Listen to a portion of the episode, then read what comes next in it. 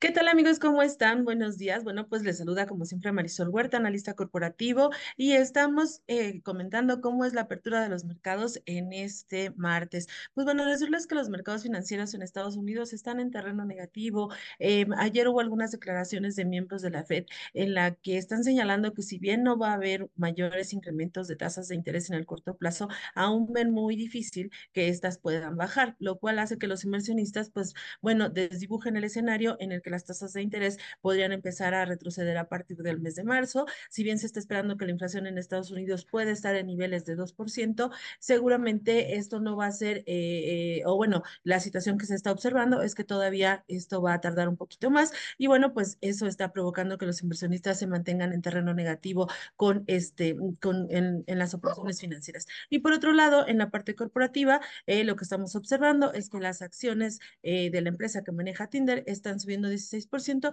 después de que se señaló que eh, de alguna manera iba a haber una fuerte inversión por un inversionista y este y bueno, pues esto está provocando que las acciones se vayan a la alza. El escenario negativo permanece para las empresas de aerolíneas esto por la situación que estamos platicando de Boeing, en donde ayer la acción retrocedió cerca de 8%. Se han estado haciendo revisiones de eh, las diversas unidades en los mercados y esto está generando, pues de alguna manera, un entorno todavía negativo para este segmento. En el caso de México, bueno, el día de hoy se dio a conocer el dato de inflación. La inflación general terminó en 4.66 desde el 7.82% de 2022. Si bien estamos mostrando un retroceso, pues bueno, terminó por arriba de lo que se estaba esperando. Eh, hubo una mayor presión de la inflación quincenal anual en la parte de diciembre y esto pues bueno también es otro tema que impacta a las operaciones porque pues estamos viendo presión eh, inflacionaria todavía en el mercado local y también esto da señales de que las tasas de interés pues no van a bajar en el corto plazo. Recordemos que en el caso de México las tasas están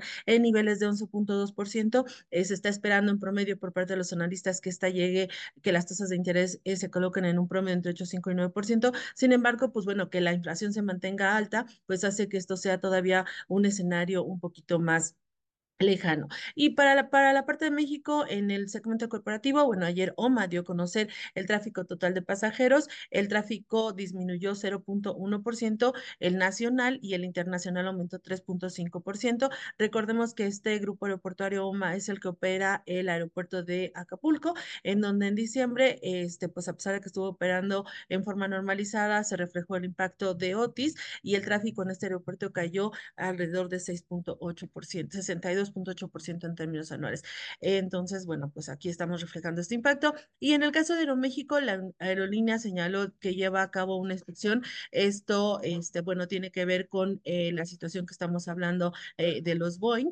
La aerolínea ha cancelado poco más de 80 vuelos debido a estas, esta situación de, de un Boeing 737 MAX 9. Esto, pues, por supuesto, está generando bastantes problemas, bastante afectación en todo, eh, pues, en el público que consume y también una situación este, que está generando pues, cierto, cierta preocupación en términos generales, ¿no? Y bueno, este, esto sería el día de hoy lo más relevante en las operaciones financieras, pues nos escuchamos el día de mañana, que tengan todos un excelente día. Gracias.